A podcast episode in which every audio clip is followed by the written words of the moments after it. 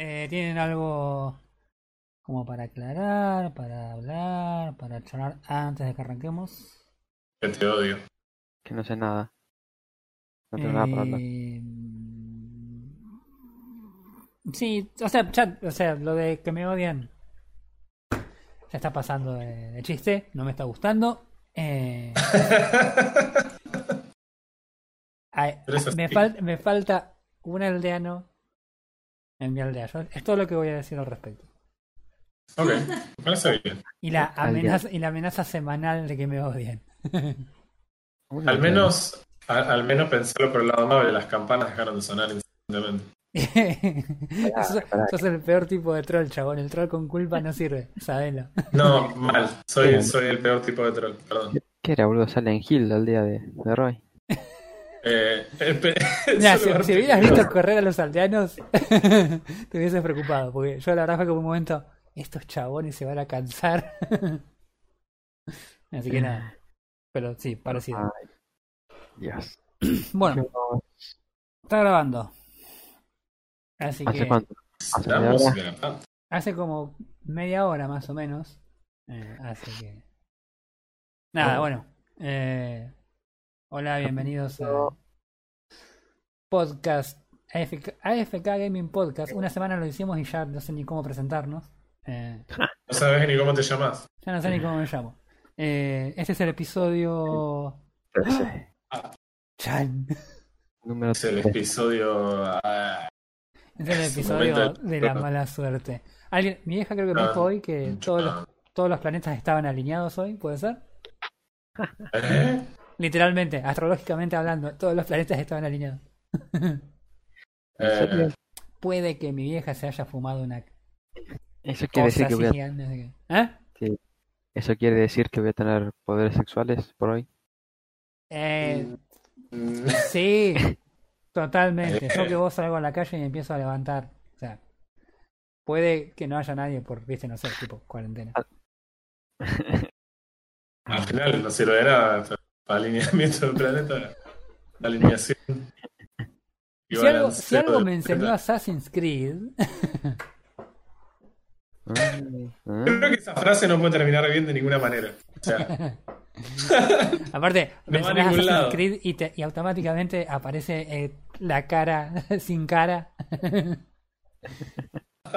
es que es un Ah. reflejo, boludo. Así que nada, bueno, eso, nada. La semana pasada no grabamos. Eh, estuvimos recontra flojos, sobre todo yo que no tenía ganas de grabar. Eh, así que entre, nada, otras co- entre otras cosas. hoy, hoy lo vamos a. Hoy lo vamos a suplir haciendo el episodio más promedio de la historia. Sí, no, no vamos a suplir nada. con, Como es debido. con semejante anuncio, creo que ya te pasaste. Sí, ¿no? No, puse las expectativas demasiado arriba. No, olvídate, no sé si vamos a cumplir. Así que nada, bueno, nada. ¿Qué estuvieron haciendo en la semana además de trabajar y estar encerrados por la cuarentena? Eh, yo, además de eso, trabajé y estuve encerrado por la cuarentena. Bien. Chicos, esto fue todo. Nos vemos la semana que viene. Espero un placer que nos haya acompañado. Ah. Gracias, gracias. Cu- Cualquier problema, le dan un play al, al podcast anterior y listo. Claro, dejamos acá abajo un link al podcast anterior para que se diviertan y lo escuchen de nuevo. Eh, No se, no se rían, podríamos hacer un programa de noticias de verdad en la tele. hay, hay- hay gente mucho peor. Hay gente mucho peor. No, Eso ya es casi la versión de no se ría, puede tener un hijo así. Claro. No se ría, esto podría salir en. No voy a decir ningún canal, no comprometerlo. Pero. se me vinieron un par de ideas. En fin. Yo en la semana estuve jugando mucho Teamfight Tactics. Ah, Y con ah, mucho me refiero a como. ¿Cuánto jugamos? 20 partidas, ¿no? 15, ponele. Sí, algo así. eh, Bastante tefete. Combinados debemos haber jugado con mi esposa unos 40 games de, de Teamfight Tactics. O sea que le estuviste dando bastante. Yo ayer te escuché hablar del Teamfight Tactics, te pregunté y me dijiste, no, ahora está bueno. Como, Sí. Así, as- sí, o sea, cambiaron cosas que eran recontra necesarias que en su momento comparado con los otros autochess eh, realmente estaba muy atrás, muy atrás. Pero bueno, era, la- era el ingreso de Riot a géneros nuevos y todos sabemos cómo les va con eso. Así que Ah, Eh, la verdad es que me alegra que con el tiempo le hayan dado bola. A mí me había llamado la atención en su momento que ni siquiera le dedicaron un cliente. Fue como, bueno, vamos a ver qué onda. No sé, vale la pena laburar o no. en- ¿Tiene, en ¿tiene un cliente propio ahora? No. todavía Por eso digo, ¿Por qué Por eso digo- la aclaración esa entonces? porque pensé que al no ni siquiera dedicarle un cliente propio en el momento de la salida, era como que la empresa te estaba diciendo, bueno, bueno, espero que te guste así, porque no tenemos muchas ganas de laburar en que esto. hay. Claro, y la verdad es que le, le pusieron onda, se laburó bastante y sinceramente está muy bueno. Mira, yo lo que te pregunté el otro día cuando me comentaste esto, mi pregunta fue, Sí. ¿sigue siendo lo asquerosamente random que era? Y tu respuesta No. fue, no. no, Contame. no es igual de random que antes. Quiero saber. Ajá. O sea, sí, normalizaron algunas cosas y la verdad que lo hicieron un montón más parejo. Pero la mecánica del juego es similar para el que nunca jugó un auto chess. No les voy a decir vergüenza porque en realidad es básicamente un juego de estrategia por turnos y como que rejugó algunos. De hecho, a algunos le gustó, así que no importa, no quiero entrar en esos detalles esos personales. El todos chess todos es tenemos un pasado oscuro. literalmente un juego se- pseudo ajedrez que se juega solo. Gracias. O sea, es todo. Eh, es cuando haces el trabajo de equipo y estudias poco, ¿viste? O sea, no. La verdad que un juego en auto chess es un juego que está en general basado en personajes de un juego existente, como es el caso del auto chess de Dota, o como es el Legend en caso. Pero eh, la idea es tener un- una especie de tablero con cuadrillos definidos en donde vas poniendo los personajes y tenés eh, cada turno una cantidad de cartas representando a los personajes que van dando. Vos vas usando la plata que tenés eh, para comprar esas cartas, vas combinando personajes iguales para mejorar el nivel y vas armando composiciones porque cada personaje tiene unos... eh, ¿Cómo era que me dijiste el otro día? Me sale- porque es traits en inglés, pero no me acuerdo cómo se llama en castellano, pero alianzas. Alianza, familias. Sí, familias, ese tipo de cuestiones. Básicamente. La parte más importante Casi. de- del auto chess, yo diría que es la parte auto en realidad, que vos planteas toda la estrategia, parás los pibes en el campo y se juegan solos. Exacto. manos. Vos sos el DT. Vos elegís los jugadores que van a la cancha y le decís cómo se van a formar. Estaba, estaba pero por decirte que era el PC Fútbol, básicamente. Claro. El partido lo juegan ellos. Claro. Lo cual eh, le agrega un aliciente bastante copado. Hay veces que cruzas con la misma persona dos veces seguidas, cuando ya quedan dos personas, nada más. Mm. Y muchas veces eh, se- no hace ningún cambio y ganas una y perdés la otra. el mismo personaje todo. Porque bueno, eso se sigue ejecutando, pero digamos, lo que era molesto del random y lo que era por ahí injusto, lo hacía sentir un poco feo, era el hecho de que el- algunos tipos obtenían más ítems que vos cuando tienen unas rondas neutrales. O sea, va- vamos a crear el juego. El juego se juega de a ocho personas. Claro. Eh, cada uno. Eh, todos contra todos. Cuando se arranca, los ocho personajes, eh, o sea, las, cuatro, las ocho personas con su, con su avatar que los representa, rodean una fila en donde hay campeones girando. Todos los campeones tienen un ítem. Y el primero que lo agarra se lo lleva. Se lo puede agarrar uno cada vez. Así que eh, no puedes robar el del otro, digamos, y no se pueden agarrar todos el mismo. Técnicamente El- puedes robarle al otro si sabes que está buscando algo en particular, se lo puedes agarrar Sí. Falluto. Eso lo, lo voy a aclarar más adelante porque en la ronda 1 básicamente no tenés idea de qué es lo que el resto quiere hacer. Pero eh, la mecánica esa es la, la con la que tomás el primer campeón. A partir de ahí vos jugás las primeras tres rondas contra monstruos neutrales, o sea, no contra los jugadores de la máquina. Son una ronda muy sencilla que no creo que se pueda perder. Eh, y cada vez que matás a los bichos tenés una chance de obtener algún ítem o monedas o algún otro campeón Mm. eh, como resultado de haberlos matado. Eso antes era súper injusto, una de las cosas Sí. que me trabajaron. Había gente que mataba cinco bichos, obtenía cinco ítems, había gente que mataba cinco bichos, obtenía uno. En la primera batalla ibas contra alguien que tenía un montón de ítems. Sí, yo en realidad, Eh, a mí lo que más, lo que más me molestaba de esa experiencia, cuando yo lo probé, porque yo no, la verdad que no juego LOL, no me- es un juego que no me divierte, lo juego únicamente cuando juego con ustedes, a veces. Y ese, ese juego me había entretenido bastante, porque era muy tranqui de jugar y sin darle mucha bola. Y esa mecánica de los, del dropeo de ítems totalmente, no tanto el dropeo de los ítems, sino, no tanto la elección, sino que te podía por ahí dropear cinco ítems, como decías, y el juego tenía una mecánica que vos al mezclar eh, dos ítems generabas otro. Entonces por ahí Claro. te tocara- tocaban, no sé, tres ítems que con los tres no te convenía mezclarlo con nada porque no te servían para nada. Y por ahí a un pibe le tocaban dos ítems que eran los ítems que necesitaba uno de sus PJs para que te rompa la cabeza hasta el final de la partida. Y era como, fue random. Y aún así, ¿entendés? Era- Sí, ese, ese tipo de cuestiones no se pueden cambiar porque, o sea, como vos decís, lo que te dropean la mayoría de los bichos, sobre todo en las primeras instancias, son componentes, no ítems. claro. Cada ítem se arma con dos componentes. Bueno, pero- Entonces, en general- Yo, en realidad, yo quería ir, es que yo al, mismo tiempo estaba probando el Dota Underlords en aquella que salió también. eh, salió creo que dos meses antes, un mes antes, una cosa así. sí, Y ellos tenían una mecánica mucho, pero mucho, desde mi punto de vista, mucho más balanceada. Vos tenías el mismo inicio de partida con, con este los este ay no me sale con los neutrales ¿sí? y por cada Sí. ronda que vos ganabas se te daba una lista de tres ítems a elegir los ítems en realidad en el Dota Underlords no estaban por completar como en el TFT sino que eran ítems que tenían eh, creo que cuatro tiers distintos y según la ronda de neutral que vos ibas matando te daba según el tier. Entonces vos tenías una elección a vos te daban tres ítems para elegir y vos podías elegir.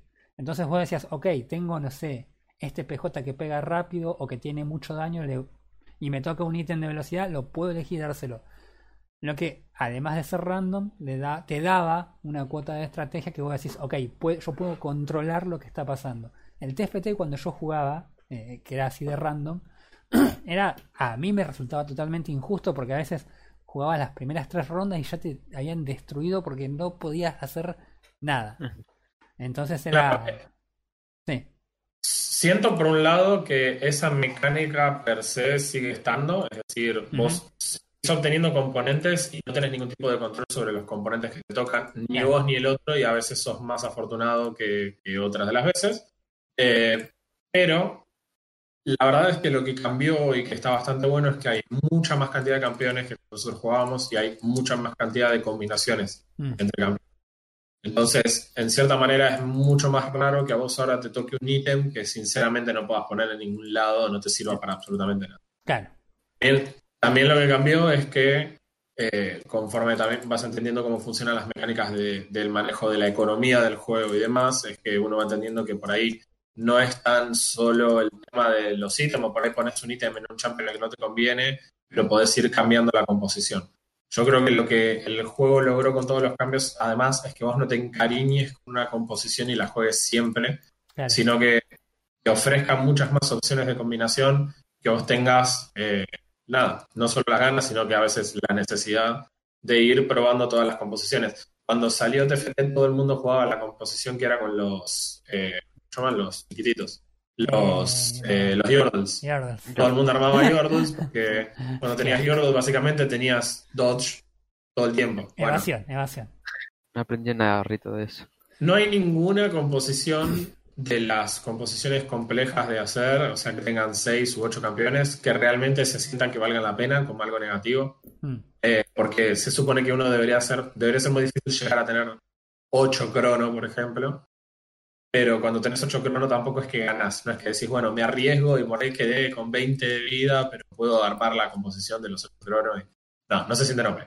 Pero bueno, Claro. estoy adelantando en el juego. Además, Básicamente, además del- el tema del random, evidentemente han, han balanceado, han metido balance en otras cosas que, bueno, como vos decís, que se sentían rotas. Este, Sí, hay composiciones que desaparecieron completamente y hay Ajá. composiciones que, nuevas que se, que se metieron. Pero básicamente durante esas rondas uno tiene la oportunidad de juntar oro las primeras contra los, los bichos neutrales, Sí. juntar un poco de oro, juntar un poco algunos ítems o, o conseguir incluso algunos campeones. Puedes decidir eh, comprar a partir de la segunda vez que peleas con, con los bichos neutrales, puedes empezar a comprar ítems que, quieras equipar a tu. Perdón, comprar ítems, comprar campeones que quieras agregar. Estaba por decir comprar ítems, chabón. Eso, eso. No, olvídate.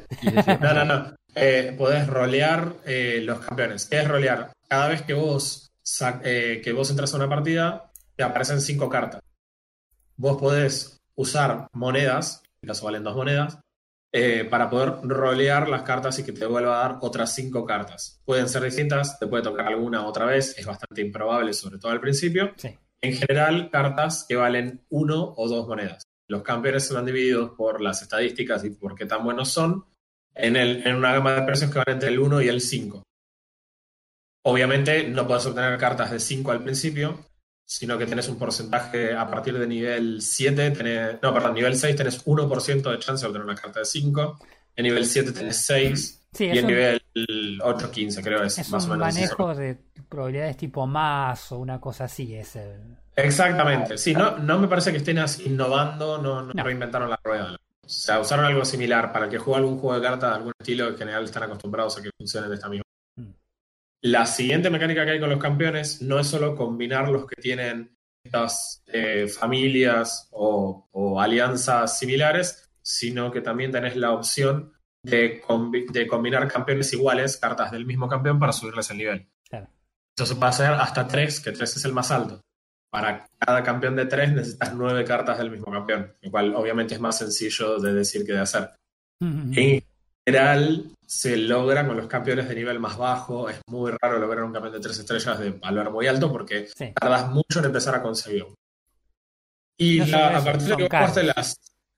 Eh, claro, sí, pero hay, hay formas interesantes de jugar el juego. Hay dos estrategias bastante, eh, bastante meta, digamos, hoy por hoy, Sí. eh, que todo el, el mundo las está, las está haciendo y son distintas maneras que básicamente giran en torno de cómo se maneja la economía Sí, sí. y ninguna otra cosa más. Pero eh, en general, eh, la- las cartas caras son muy difíciles de conseguir. En general, hasta el principio uno las tiene o las obtiene cuando llegan estas rondas de, de seleccionar un campeón de la rueda, en las que a veces hay campeones caros. De hecho, hay veces en las que vos podés adquirir una carta de 5 cuando ni siquiera tenés el nivel suficiente como para poder conseguir una carta de 5. Mm, Eso a veces está bueno. Quizás el, el chabón que va último tiene la suerte de repuntar por agarrar una, una de esas cartas. claro. Eh, cuando, cuando terminan los primeros tres bichos neutrales, empezás a pelear contra tus enemigos. Básicamente vas una ronda eh, contra cada enemigo, en las que las peleas, como dijiste vos bien, se pelean automáticamente. Vos solamente posicionás a las personas, el Hmm. personaje que vas ubicando en el mapa,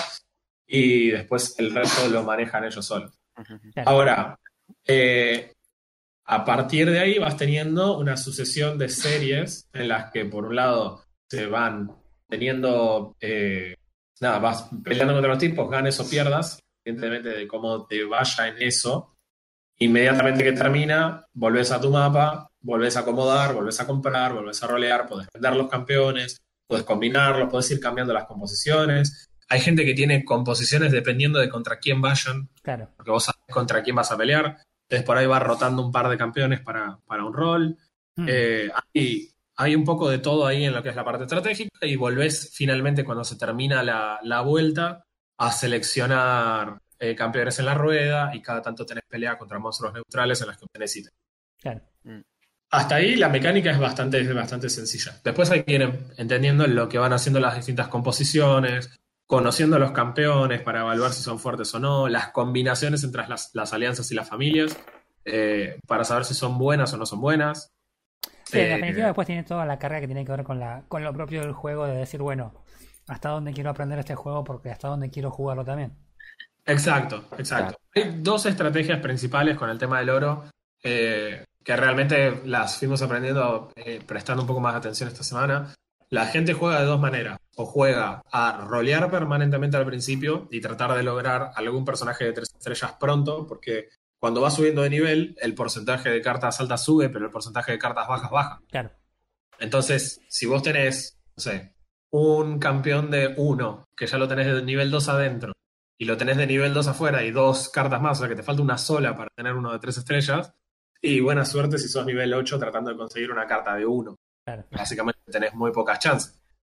Entonces, hay gente que juega a sacarlos de 3 estrellas y mantenerse con mucha vida a lo largo de la partida, y hay gente que juega más especulativo, trata de perder la menor cantidad de vida posible y acumula oro. Porque hay otra mecánica con el oro que es la racha de victorias o la racha de derrotas te hace ganar oro extra. Es decir, que si a partir de que vos perdiste o ganaste dos, par- dos partidas seguidas, dos rondas seguidas, digamos, ganas uno de oro extra.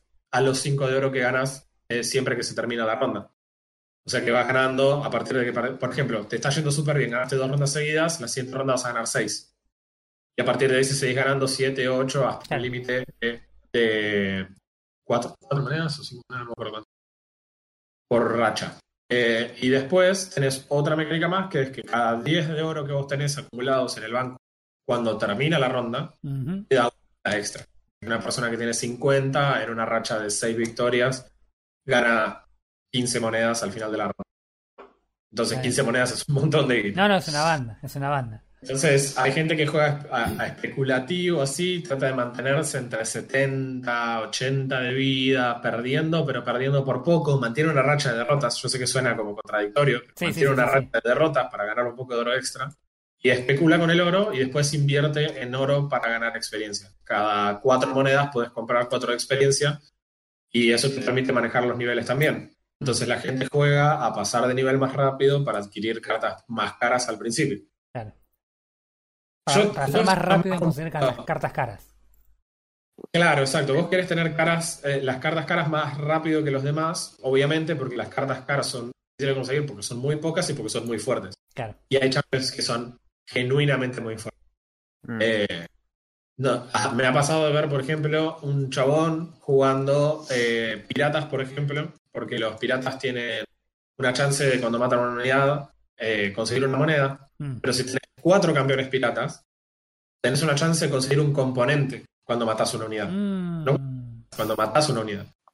El flaco, jugando a los niveles, llega primero a nivel 6, que es donde tenés la primera chance de sacar una carta de 5, y consigue a Gunplank, que vale 5 y es el cuarto pirata que sí o sí necesitas para completar la, la composición. Ese chabón sabes que armó piratas, pero al toque.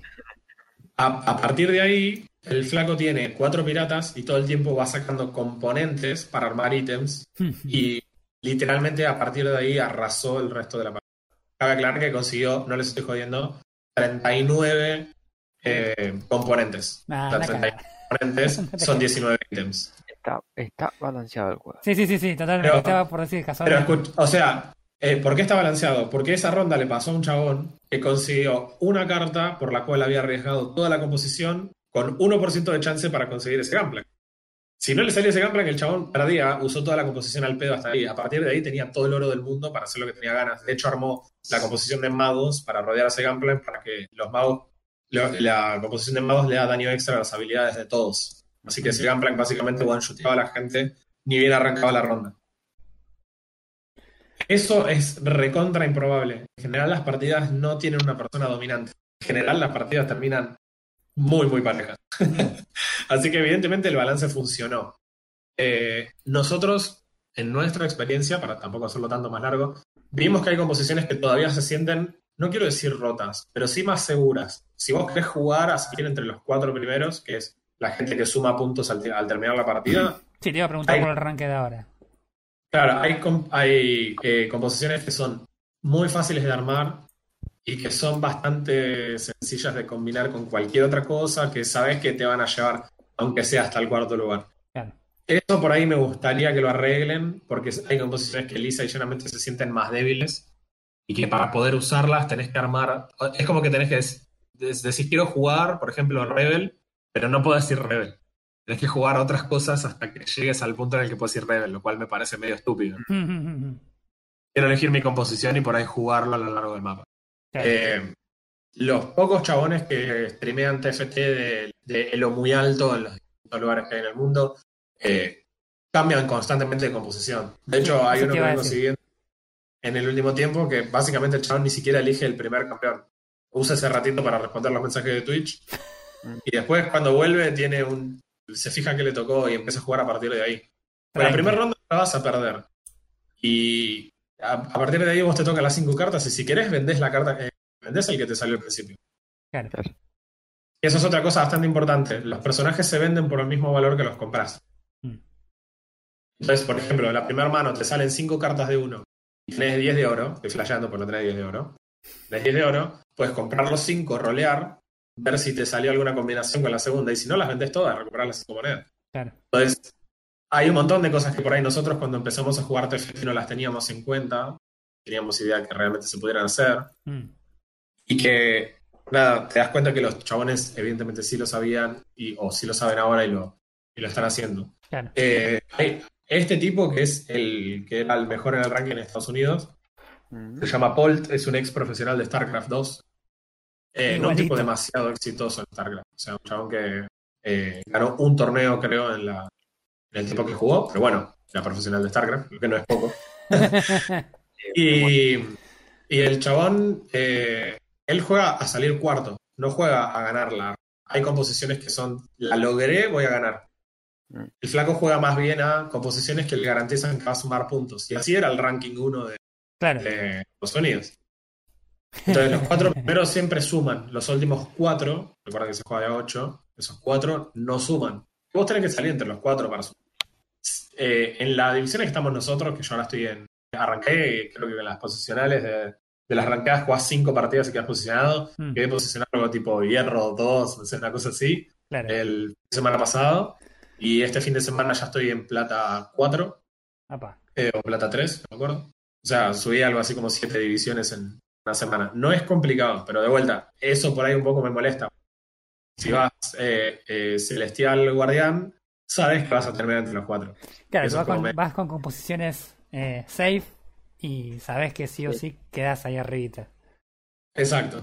No me tocó ganar mucho tampoco. porque como el objetivo era tratar de subir, estoy tratando de, en vez de armarme, por ejemplo, una composición de 8, tratar de armar cuatro composiciones de 2, que te aumentan muchos bonus. Claro. Parece, o sea, ese es el tema. Hay veces que uno piensa que es demasiado random el juego, pero realmente con la forma en la que cambiaron las composiciones arreglaron mucho de eso. Mm, Porque, por decir un ejemplo, si tu rival está yendo magos, o sea, gente que hace daño con las habilidades, tenés una composición que necesita dos campeones nada más y te, y te da 50 de resistencia mágica, por ejemplo.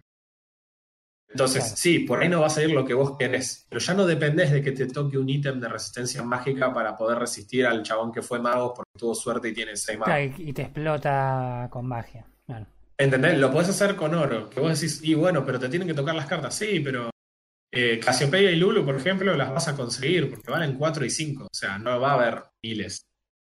Entonces, hay, hay- tenés formas, tenés, tenés un montón de formas. Lo que hay que hay un poco acostumbrarse al principio es a que perder tres o cuatro rondas seguidas no es malo, eh, Sí, en sí, sí, algunos sí. casos puede ser bueno, porque cuando vas a seleccionar campeones al principio, la primera vez que nadie tiene ningún campeón, todos salen al mismo tiempo, pero a partir de ahí, cada vez que seleccionas campeón, el que va último es el que primero elige.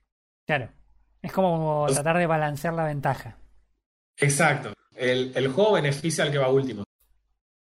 Y después, como última cosita así anecdótica, eh, ¿qué pasa si son ocho y de repente hay uno que pierde? Quedan siete personas. Si se juega uno contra uno, ¿cómo haces para jugar cuando, cuando hay un tipo que no está? Bueno, se hace una réplica del equipo, de algún equipo, el que te toque. Mm, Y si no vas contra un jugador, vas contra los campeones de ese jugador. claro. Eh, hay veces muy graciosas que por ahí hay tres personas y el que gana le gana al que está jugando y su copia también le gana al otro.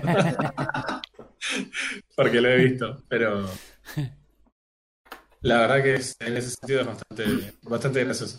A mí lo que me llama, a mí lo que me llama la atención es que no se hayan este, tomado prestada la, la mecánica que tenía Dot Underlords que jugamos con vos, Frodo, eh, en equipos, que jugabas, que eran ocho equipos de dos, ¿no?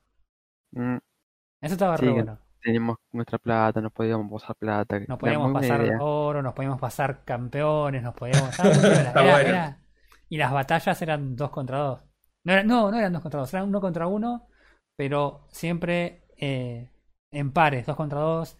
Y había toda una cuestión de quién le ganaba cuánto al otro para ver la- el tema de la salud. Era una mecánica que estaba re bueno. Lástima que, bueno, Claro. los Thunderlords en tema de balance hicieron absolutamente cualquier basureada y el juego se puso injugable. Eh, pero nada, no, era una, una mecánica entretenida que una lástima que no le hayan agregado a TFT, sí. La verdad que se, Sería se buena pusieron tanto a trabajar, digo. Yo creo que creo que eso lo pueden hacer perfectamente, algo como un evento, probablemente no sea parte de la mecánica. Mucho de lo de, de fija, perdón. Eh, Riot se gi- gira mucho en torno de las, las colas que, de juego y a la que a todo el mundo le importa es la, la cola en la que se juega en solitario. Pero bueno, si somos honestos, es solo dúo, así que eh, perfectamente podrías tener una cola de solo dúo en Teamfight Tactics en modo de juego. Sí, no, Con esto en aparte- juego me hiciste, me hiciste acordar algo también importante, que está muy bueno que incorporaron ahora, que es que no son iguales todos los, no sé si mapas es la palabra correcta, pero cada vez que entras a una partida, tenés una chance de algunos de los tipos de eventos que hay disponibles. Por ejemplo, tenés un evento en el que los campeones pueden usar solo dos ítems en vez del límite de tres que tienen normalmente. Ah, O tenés un evento en el que la fila de atrás está deshabilitada, así que la, la- el mapa se hace un poco más corto. claro. Tenés un evento en el que arrancás con personajes de dos estrellas. Entonces se hace un poco más rápida la partida o más fácil conseguir personajes de tres estrellas. Eso está muy bueno, eso sí me gusta. Eh, tenés un. y esto no lo podés saber hasta que no arranca encima, así que tampoco Claro. es que podés planear tu estrategia. Entrás y recién ahí sabes. Tenés uno que se llama Nicoverse, que tiene que ver con el personaje de Nico, que es eh, un ítem dentro del juego. El ítem de Nico lo que hace es lo podés usar sobre un campeón tuyo y te hace una carta que es una copia de ese campeón. Eh, en el Nicoverse te dan dos Nicos cuando arranca. O sea, básicamente elegís el champion que quieras y ya lo podés hacer de dos estrellas Ah, mucha gente arranca y lo usa para sacar la ventaja al principio, o hay otras personas que se lo encanutan hasta que pueden comprar una carta de nivel 5 y la Claro. tienen de dos estrellas al instante.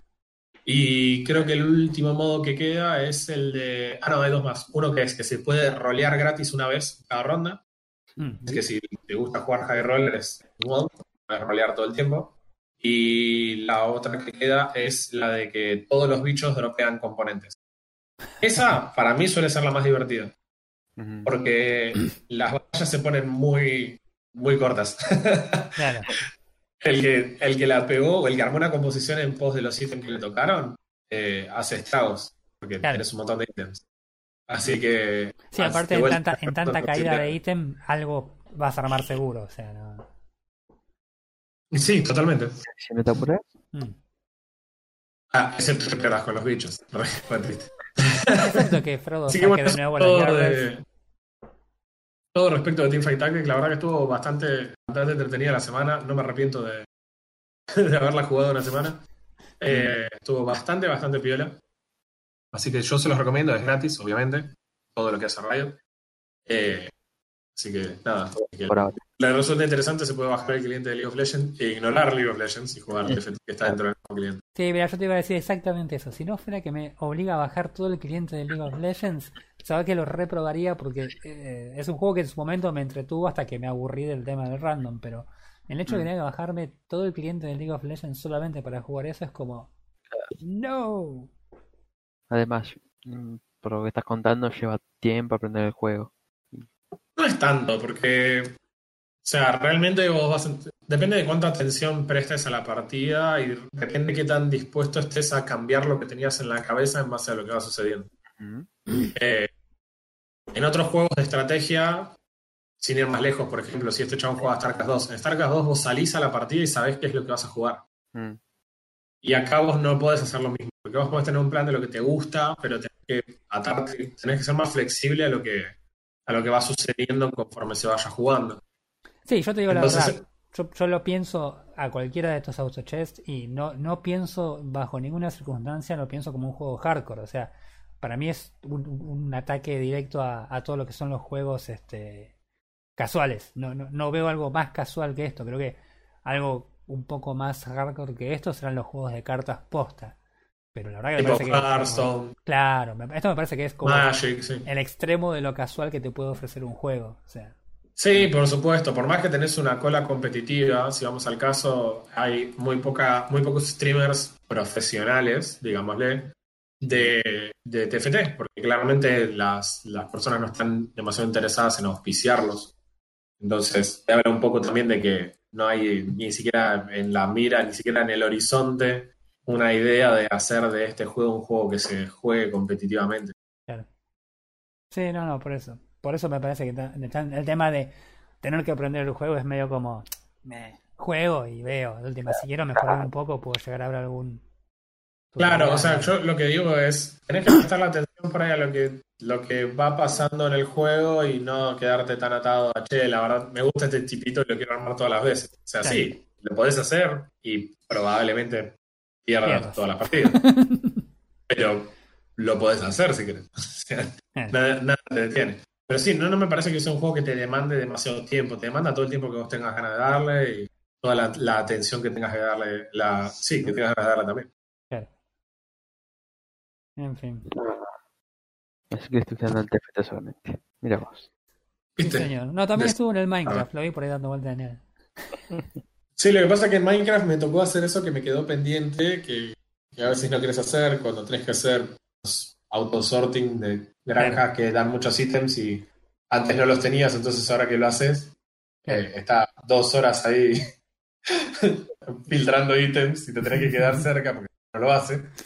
Entonces no es divertido del mundo. Así es. Yo estoy haciendo, Ah. preparando el sorting ahora, así que sé, sé de lo que estás hablando y ya me la veo venir. ¿Vos, primo? ¿Qué jugaste? ¿Qué anduviste haciendo? Yo, eh, además intentando terminar juegos viejos, que son largos, para no nombrar el Civilization 6, obviamente. Todavía estás jugando la, la misma partida que arrancaste cuando te lo regalaron. Eh, eh, triste verdad, sí, todavía estoy jugando la primera partida. Hace tiempo. eh, sí, así. Eh, nada, pero estuve bueno, jugando Soul River, tengo algunos ahí en, en pausa, pero estuve jugando más al Call of Duty, Call of Duty. ya sea el Call of Duty, ya sea el Warzone o el Mobile. ¿Estuviste jugando el Call of Duty Mobile? Ok, eso, Probé- eso. Probé con mi novia el Call of Duty Mobile. Ajá, muy bien. A ver. Me reintriga porque yo recuerdo haberlo bajado una vez y haberlo borrado rápidamente. Eh, bueno, sabemos lo que significa mobile, ¿no? Sí. Eh, acalamiento, acalamiento, acalamiento de mano y de boca. Y no cambió Eh, y- mucho. y el- Yo pensé y que iba a ser. Y el celular que se te pone a 85 grados, le tiras un huevo frito arriba y se cocina. ¿Cómo se va a calentar si tengo un Snapdragon en 6? realidad no. En realidad no. El juego pesa 3 GB, ¿sí? Y yo con mi celular en calidad baja de gráficos no se calienta nunca. Para, ¿existen múltiples tipos de calidad gráfica en los juegos de celulares? Sí, totalmente. Sí. Tengo menos juegos en el celular yo igual, pero... Yo soy el tipo que se ha bajado miles de juegos en el celular, pero jamás los juega porque los odio y los... bueno. Claro. Pero, a ver, tampoco es que, oh, es, notas el cambio.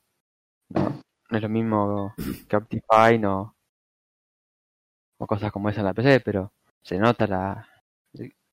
Se nota el, el- esos, esos FPS que, que suben y que te Ah, funciona a ver, tranquilo. ahora, el celular. me surge una duda, ¿no? Porque está bien, es verdad. Hay un montón de, de capacidades gráficas dentro de los juegos últimamente, porque hay un montón de distintos tipos de teléfonos, y naturalmente, como todos, los tipos pretenden que tener la mayor cantidad de jugadores posible.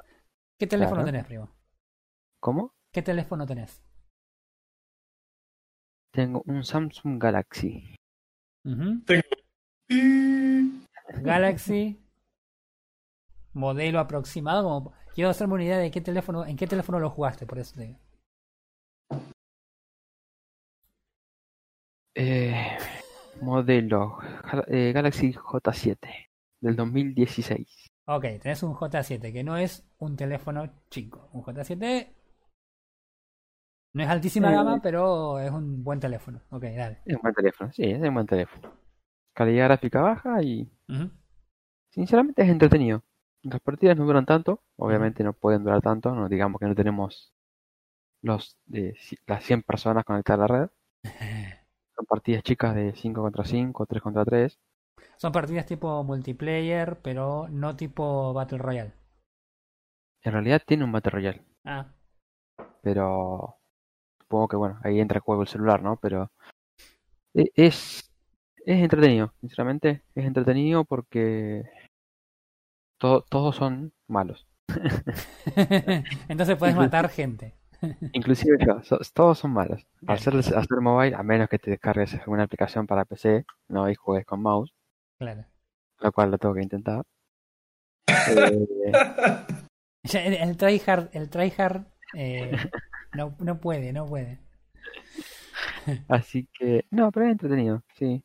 Eh, una vez que le agarras la mano, bueno, obviamente subís, notas la diferencia y lo disfrutas un poco más, ¿no? Cuánta movilidad y eso. Sí. Pero también me hizo pegar nostalgia, porque hay mapas del Modern Warfare. Hicieron, puedo decir que hicieron la gran, este, la gran Warzone, que también metieron cachos en el mapa que son copias de los anteriores. No, no, son los mapas de Modern Warfare, de los multijugadores que jugábamos eh, en servidores. Ajá. Bueno, están. Ah, directamente el mapa. Ah, muy piola. Bueno, igual en. Modern Warfare también, ¿eh? La otra vez que vi el fin de semana libre también había mapas. Estaba Crossfire, no, ¿cuáles estaban? Claro, claro, pero en el Warzone eh, lo aplicaron como evento. Acá lo tenés como multijugador común. No, no, en el- ¿viste cuando salió el, hubo un fin de semana de multiplayer gratis del, War, del Modern Warfare? Sí. Bueno, ese fin de semana, los mapas multiplayer, no el mapa de Warzone, los mapas multiplayer de que jugabas en equipos, eran los mapas de los viejos Call of Duty. Mm, me Estaba, yo jugué Backlot, jugué. mm, Ah, ¿cómo se llamaba este? Que eran un cuatro cuadrados de containers, pero también. Shipment. mm, Eh, y estaban, y eran el mapa, era obviamente con la calidad gráfica del Warzone actual, pero Sí. eran el mapa viejo. Sí, sí, sí.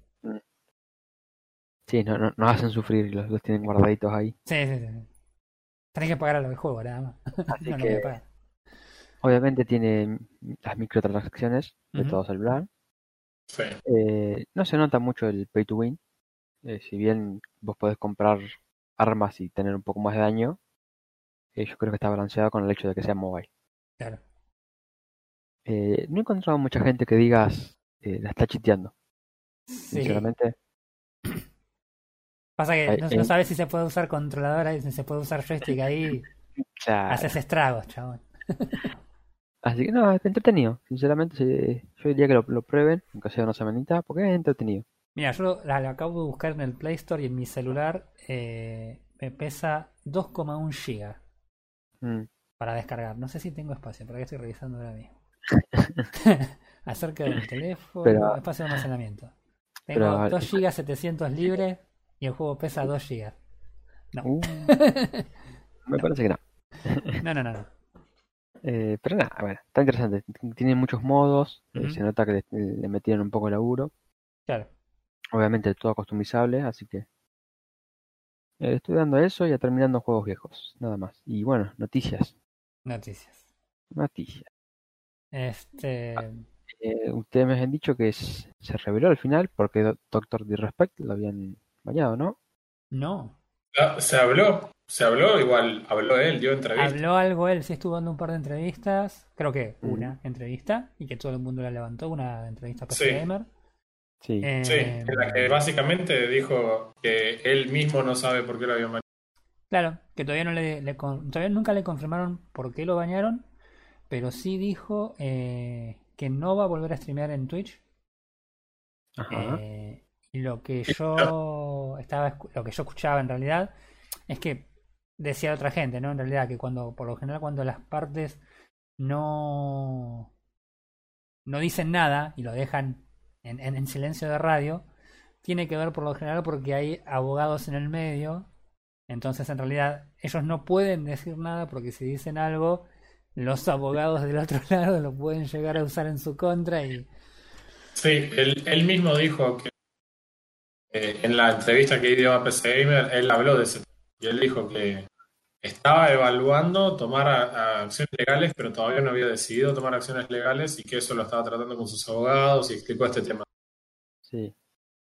Eh, a mí, a mí me parece, o sea, a ver, el hecho de, che, no voy a transmitir nunca más en Twitch. Y amigo, si a mí me echas de tu plataforma y no me decís ni siquiera por qué, y yo tampoco, sinceramente. O sea, eh, eh, a ver, es el laburo del flaco. Yo no, acá no estoy omitiendo ningún juicio personal respecto a si me gusta o no me gusta Doctor Respect. Claro. Ahora, he tratado de ver streams de él y a mí me parecieron un embole. Mm. Las veces que más gracia me dio fue cuando el chabón estaba tilteado porque Sí. Es que la gracia, la gracia del chabón, porque el resto del tiempo, la verdad que.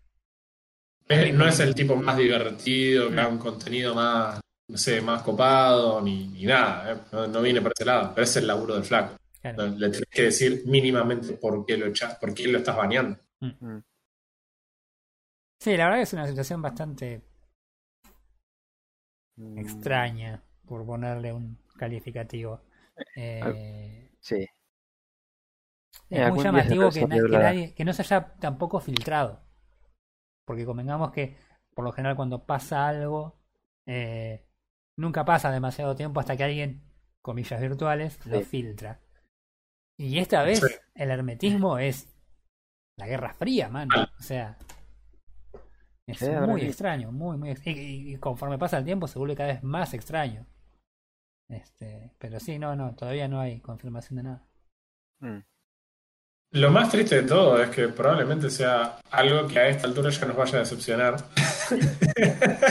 Eh, no, no hay forma, no hay forma que lo que haya hecho sobreviva al hype. O sea, arrancó en alguna cuestión misógina o algo, viste, tipo anti, anti feminista, algo por el estilo.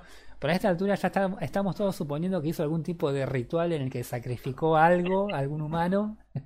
En vivo en Twitch. Claro, y cuando, cuando resulte que lo sancionaron porque publicitó una marca que no tenía que publicitar, eh, es como, sí, sí, no, no nos interesa esto. Claro, sí, uh, todo este tiempo hice todo este chusmerío por nada. de- Claro. Yes.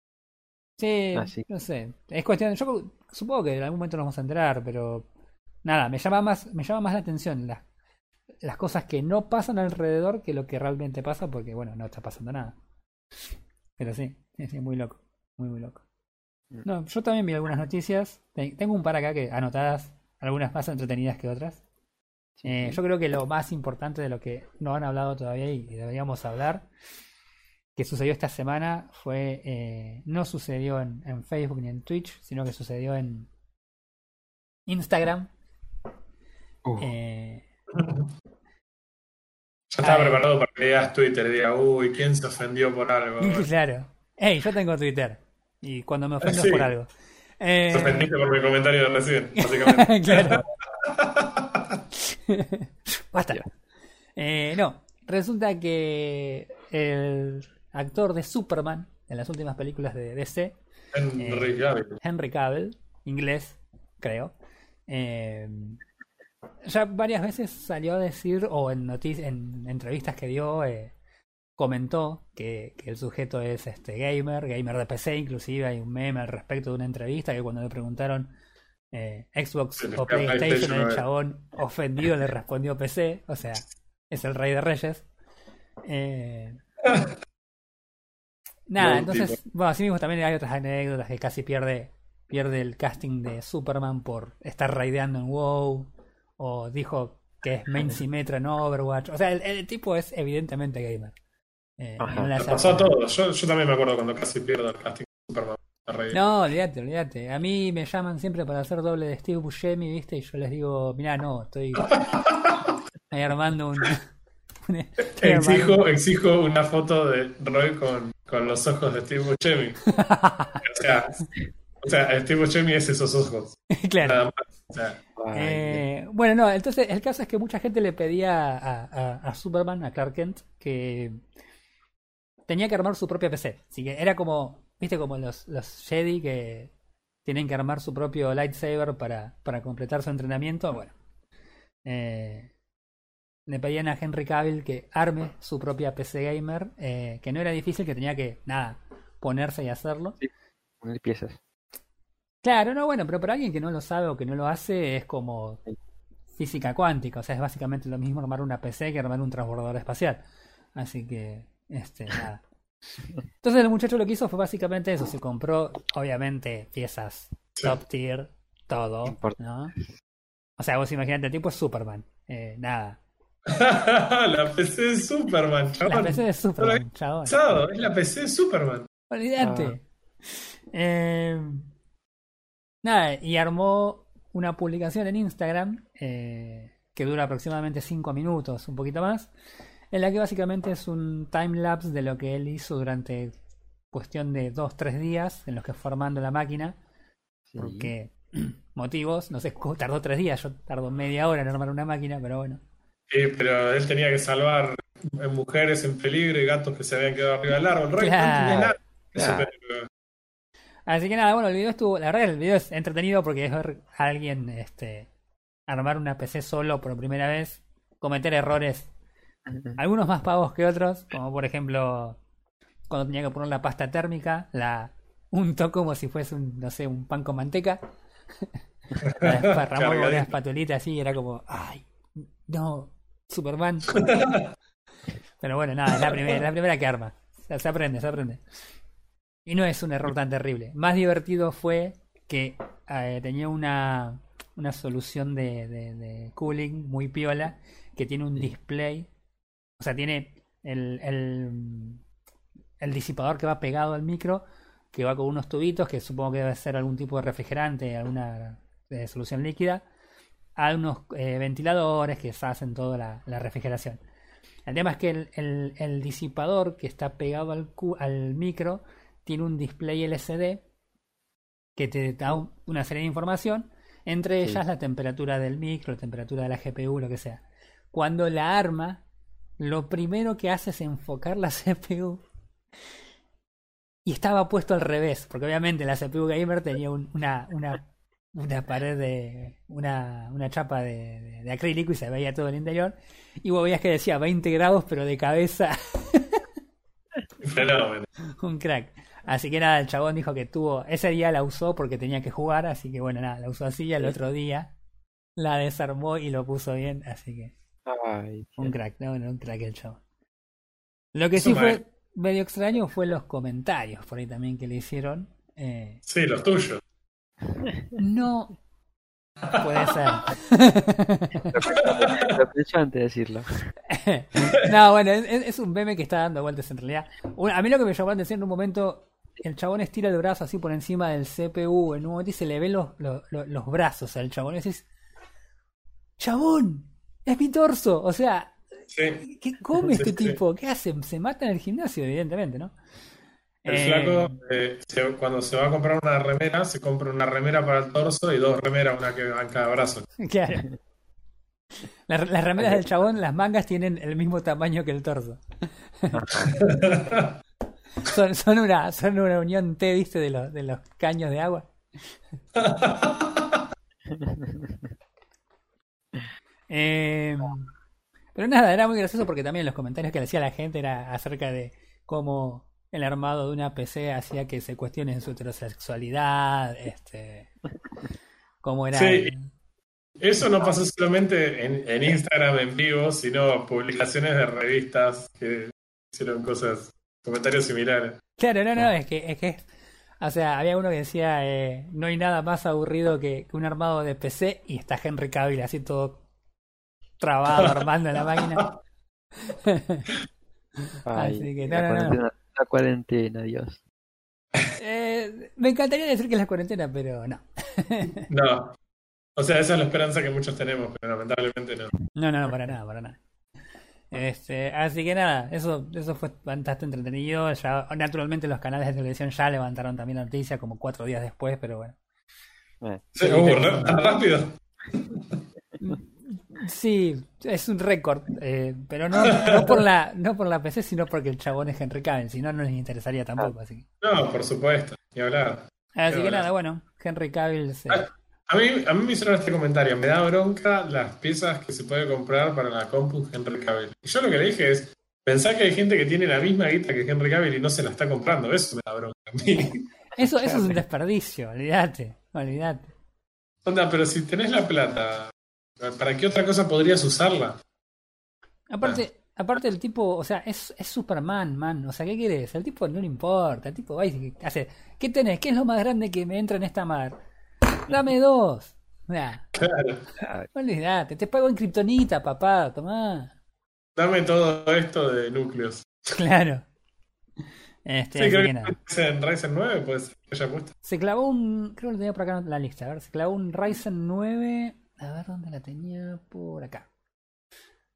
Se clavó un ¿Podemos Ryzen 9, una RTX eh, 2080 Ti, eh, una Mother Asus ROG Corsair 8 Hero, memorias eh, G-Skill Trident Z RGB, no sé cuántos SSD M2, refrigeración líquida, acá está el modelo y todo, mira, NZX Z73 y bla bla bla. O sea, Dos recontra ultra mega top tier, ¿viste? Podemos hacer una, por poner una, una competencia de Marvel y DC a ver quién tiene el superhéroe que arma la mejor PC de gaming. Eh, mira, yo lo que te iba a decir es que no sé si hay alguien tan trabado en Marvel como para que le haga competencia.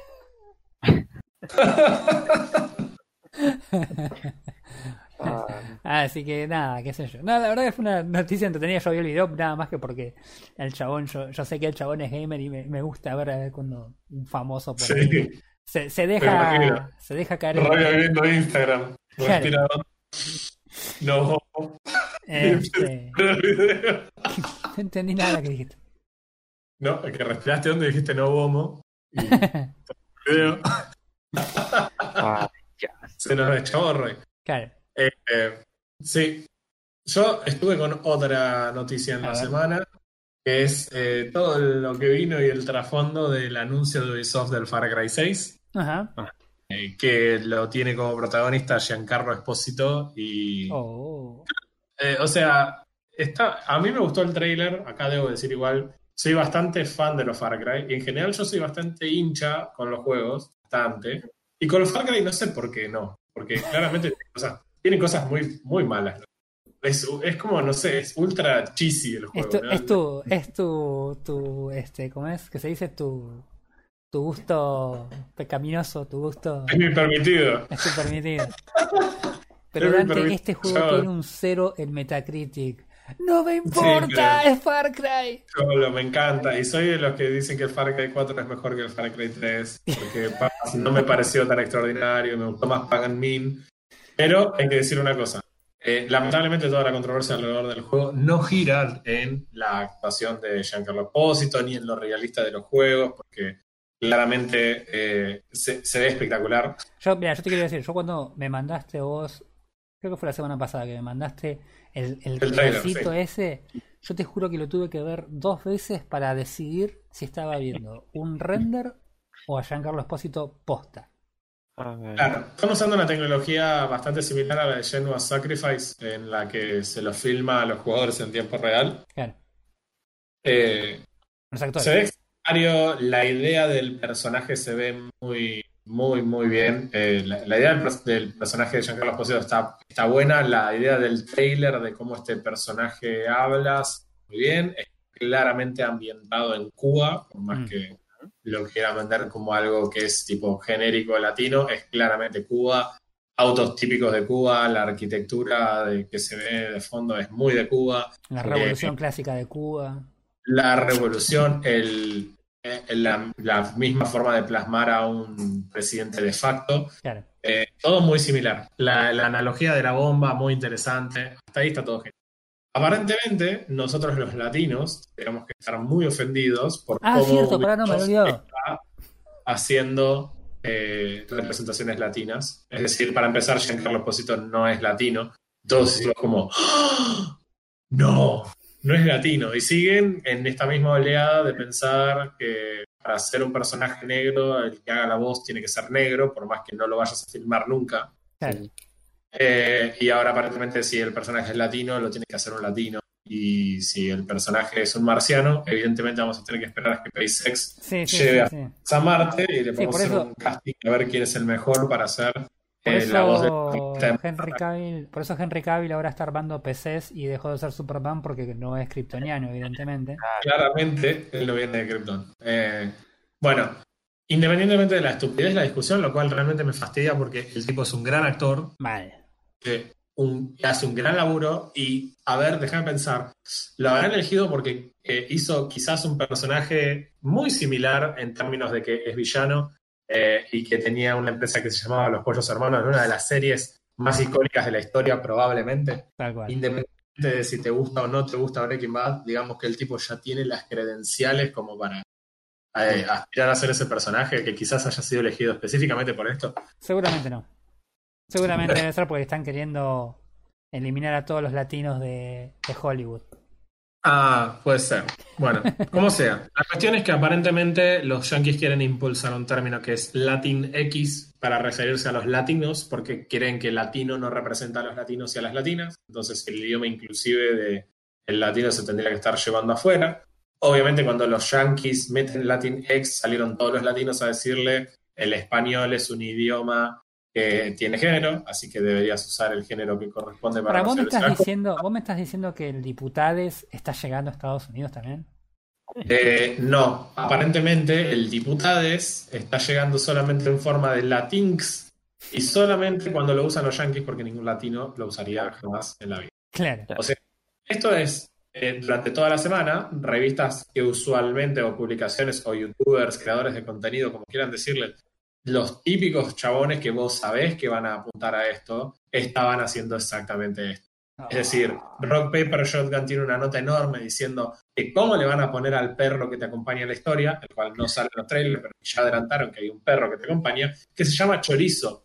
Y si me dejas a mí opinar, el- mi próximo perro se va a llamar Chorizo. Es buenísimo el nombre, Es genial. Es el mejor nombre del mundo. espectacular.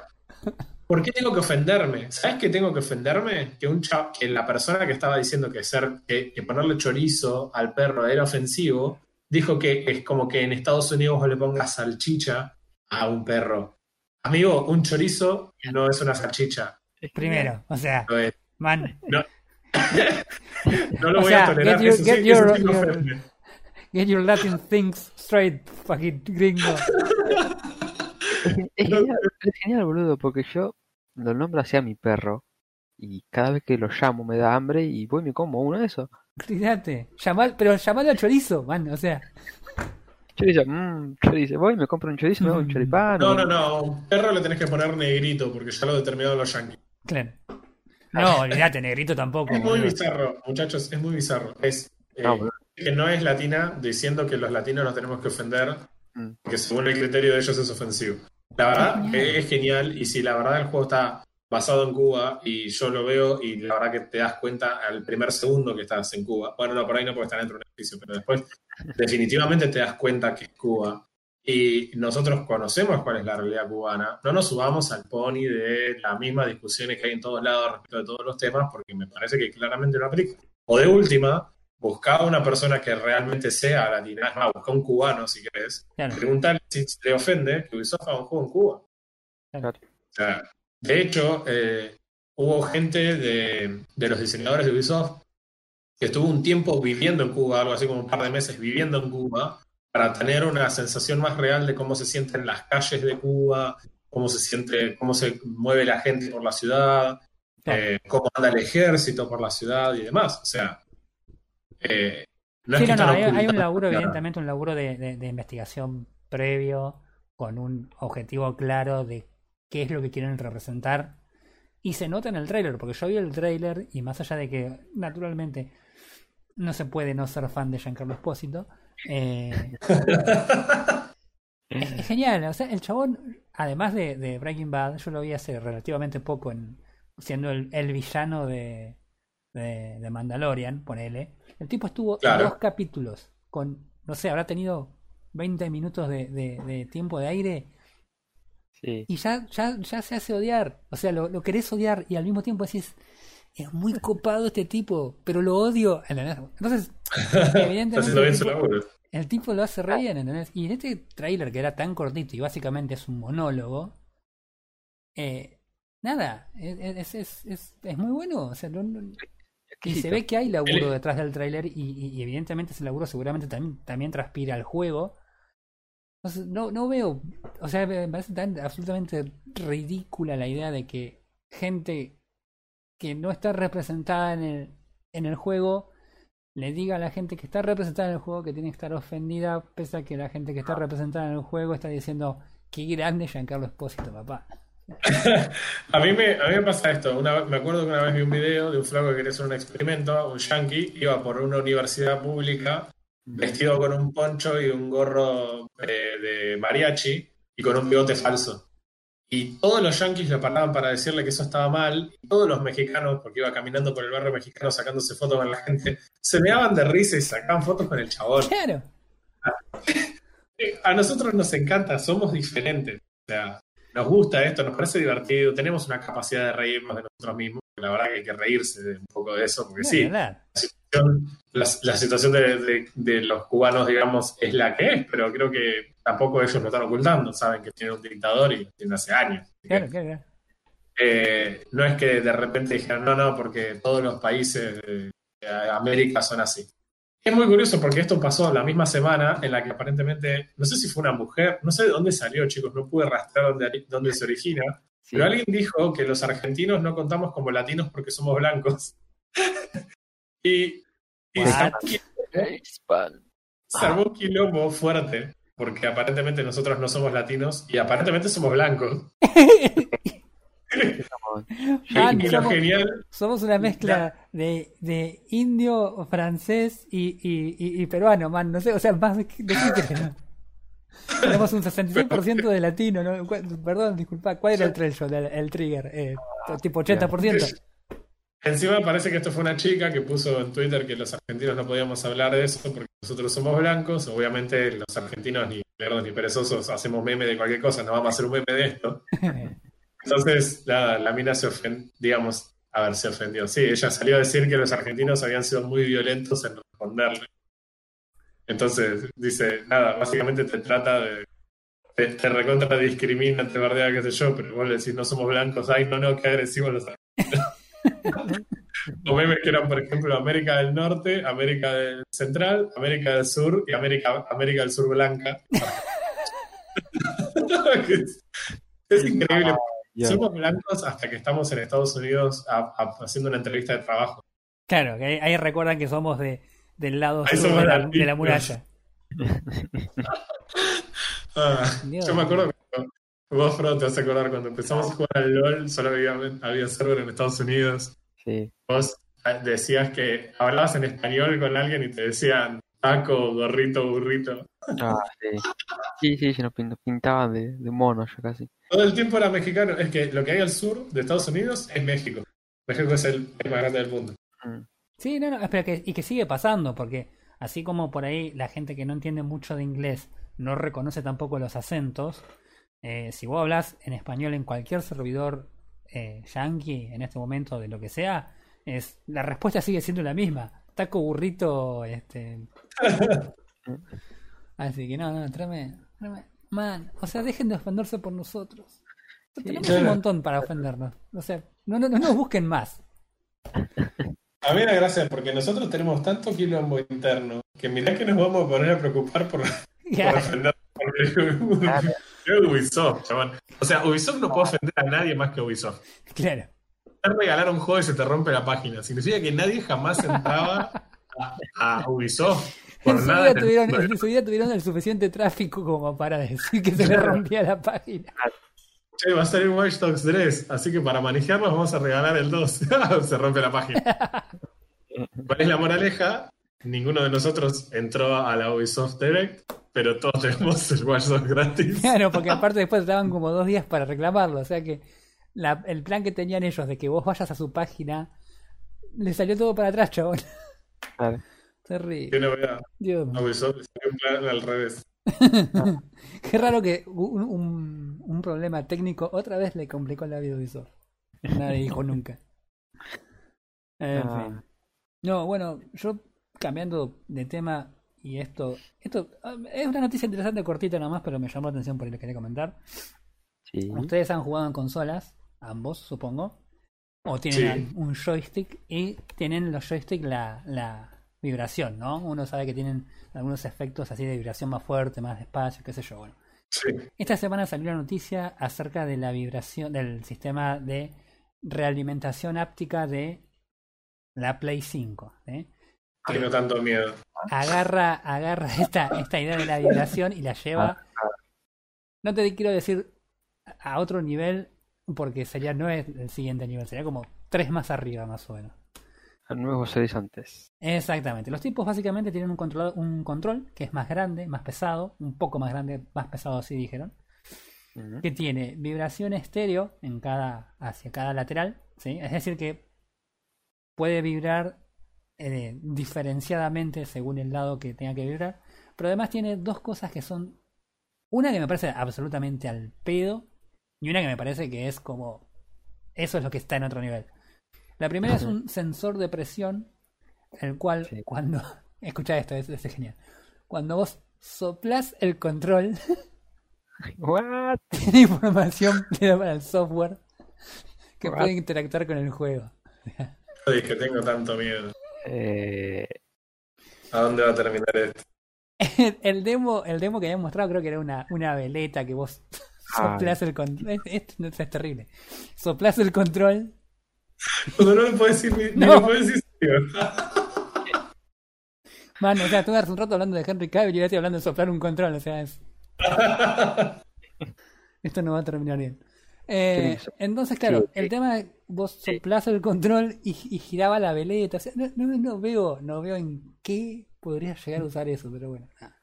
De hecho, muchos le criticaron a la PlayStation 4 el hecho de que tenía un joystick con una pantalla táctil que nunca se aprovechó bien en ningún juego. Claro. Mm. Bueno, en este sentido, el, el sensor de presión, yo no me imagino bajo qué circunstancias, por ejemplo, podría en el Call of Duty necesitarlo. Eh, no sé, en el Apex, para... No, tampoco, bueno, no importa. Pero la otra parte que está, esto me parece que es, es, es, es algo genial, es los controles hace un tiempo, no sé si hace cuánto no han agarrado un control de consola más o menos actual, ya no tienen el R1L1, sino lo que tienen son un botón arriba y abajo tienen un gatillo que es un botón vertical, que cuando uno pone el dedo encima es literalmente un gatillo. Que por lo general lo usan para los juegos de tiros, por ejemplo, como gatillo. Como suena. qué raro. Brillante conclusión. Lo que tienen estos gatillos nuevos de este nuevo control es que eh, pueden hacer resistencia a la presión. O sea, vos apretás el gatillo y el gatillo te hace fuerza sobre el dedo. O- o- Ah, Eh, eh, digamos, haces- estás jugando Resident Evil, estás tratando de dispararle, pero el zombie te está forcejeando, entonces a tu personaje le cuesta apretar el gatillo. por ejemplo. Entonces vos te cuesta apretar el gatillo. Exacto. O ponele, vos tenés, por ejemplo, no sé, estás jugando un juego tipo medieval y estás, no sé, dándole espadazos a otro tipo, entonces cuando la espada golpea al otro tipo, vos sentís una reacción en el gatillo en cuanto a la fuerza que tenés que hacer o cuando sentís el golpe directamente en tu dedo. Es genial, es genial. tremendo. No, no, es excelente. La verdad que es una idea que Sí, Nada, o sea, uno se la imagina, pero vos decís, ¿cómo haces para meter la, la, la mecánica dentro de un gatillo como para que siga siendo un botón, pero que te genere de alguna forma una sensación de que estás haciendo fuerza? Eh, la verdad que me pareció que, eh, no, no el sensor de presión, pero eso me pareció, la verdad que eso es definitivamente de, de- la próxima generación. La verdad que me pareció una, un, un detalle re grosso de los, de los controladores esos. La verdad que muy bueno. Sí, sincer- sinceramente es una re, re interesante. Yo, al- algo que siempre quise, que en los teclados no están y realmente desconozco si en las consolas actuales existe algo así, es que me hubiera encantado que haya en los juegos de carrera una forma de acelerar a una velocidad fija. Que en los juegos de carrera vos tenés un botón de acelerar que hace que el auto vaya más rápido. Pero vos no podés Eh, tener una velocidad. No, hace rato que no jugás entonces con consola. No, un montón. Montón, Eh, montón. los gatillos, hasta donde yo tengo entendido, son analógicos. Entonces tenés un. un hasta dónde apretás. Yo te digo, yo tenía la Play 1, te estoy hablando, y los dos eh, sticks centrales que eran analógicos. Vos podías, según cuánto lo, lo movías al stick, eh, controlar cuánto acelerabas. No era de stick para arriba y aceleraba. Era moverlo y tenías una, una relación analógica. No tenías obviamente una, una realimentación como la que pretende esta gente ahora, ¿no? Pero sí, Claro, no, no, ni- hablar, pero. Porque eso en los juegos. Empecé por lo menos, siempre me molestó el hecho que vos no digas, no puedo mantener una velocidad. claro. Tengo que acelerar o frenar. No puedo ir, o si no vas soltando, apretando y soltando, apretando y soltando, Claro. te sentís un. No, no, eso en realidad, eso en realidad en lo que es PC también, incluso en los, en los controles, yo tengo uno, uno súper genérico, eh, que tiene también dos sticks analógicos y funciona igual, así como yo te digo, ¿eh? Eh, no es, no es, justo eso no es nada relativamente nuevo tampoco, pero No, no, no, ni hablar, pero era como una cuestión de, che, es algo que a mí me coparía. Mm. No, existe, existe, que con un existe. teclado. que existe. Sí, sí, sí, sí. Eh, así que nada, no, ese era, ese era el detallecito que quería comentar de los, de los controles estos, eh, que me pareció re interesante, así que nada. Eh, interesante, a ver. Sí, sí, sí, sí. Porque si va a ser cuestión de hardware, eso lo abro y, y lo deshabilito y ya está. Eh, Que si no no, te gusta, no, no, no, es que en realidad seguramente te va a permitir deshabilitarlo. Yo me acuerdo que ya los anteriores juegos te permitían y la, era mucho más básica la vibración. Eh, Lo que sí tiene va a tener una parte de software y una parte de, de hardware seguro. O sea, la vibración en realidad no sé si alguna vez abriste uno de estos controles. Es básicamente un motor, un motorcito eléctrico que tiene en la punta tiene media circu- media media esfera sería de, de peso, ¿sí? Entonces, según el tipo de, de vibración que vos quieras, tenés una, un motorcito que tiene una, un peso más grande y una que tiene un peso más chiquito. Según la vibración que vos necesites, eh, gira un motor u otro. Y eso es completamente mecánico, pero el motor está controlado por el software. El software es definitivamente lo que se hayan hecho los desarrolladores con el juego. Mm. Así que Claro. una parte y una parte. Seguramente te van a permitir desactivarlo porque yo la primera vez, estoy hablando año 98, que estaba jugando el Colin McRae Rally, no sabía que los controladores vibraban y literalmente lo tiré. Porque me empezó a vibrar y me asusté y lo tiré al piso. o sea, no es chiste, hice eso en serio. Vos imaginate, estar jugando toda la vida en la Family con el, con el coso en la mano, de repente me entra a temblar el, el control en la mano, me pegué un cagazo que ni te a explotar. No, no, sí, bueno, yo no sabía, no sabía que hacían eso. Después, bueno, después cuando dije, ah, Dual Shock. Ah. Pero bueno, es lo que hay. Eh, ha de ser por la calor. claro. Así que nada, no, no, bueno, pero sí, se- seguramente lo vas a poder desactivar si, si te molesta o no te gusta. Este, nada.